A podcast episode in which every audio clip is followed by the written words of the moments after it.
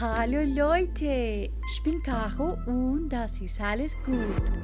Bienvenidos todos una vez más a otro episodio de este podcast multilingüe. Hoy te quiero invitar a que emprendamos una aventura en barco a través del río Rin, empezando muy al norte en Alemania. Para esa experiencia haremos parte de un convoy de 80 barcos que recorren la ruta de 17 kilómetros de largo. Aquí vamos a presenciar lo que es conocido como el Festival del Ring en Llamas o el Jain in Flamme.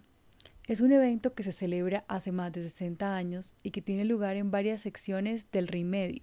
Aunque el festival comienza en mayo, nosotros nos vamos a imaginar que estamos ya en el segundo sábado de agosto y vamos a emprender este viaje.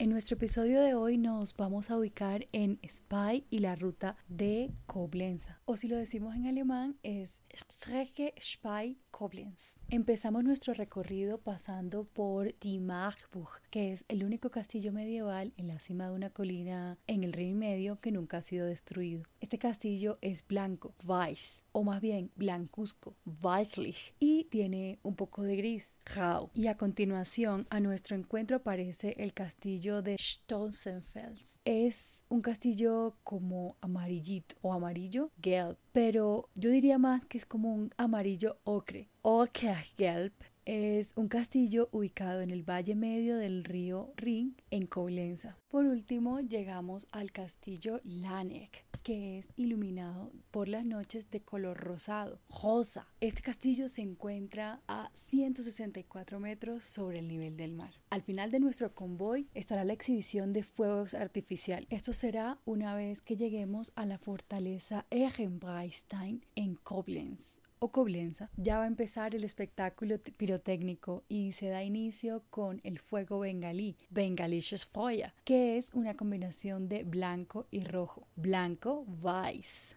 rojo, Hot. Y de esta manera empezamos a ver desde la comodidad de nuestro barco al Rin en llamas. El cielo oscuro de la noche está engalanado por colores como el azul, blau, el azul marino, dunkelblau, el verde, el morado, violet, el rosado, rosa y, ¿por qué no?, el amarillo, gelb, el rojo, hot, un poco de blanco, weiß, un poco de color crema, cremfarben, un poco de color amarillo ocre otra vez, ockergelb y finalmente solo queda el denso cielo negro veraniego.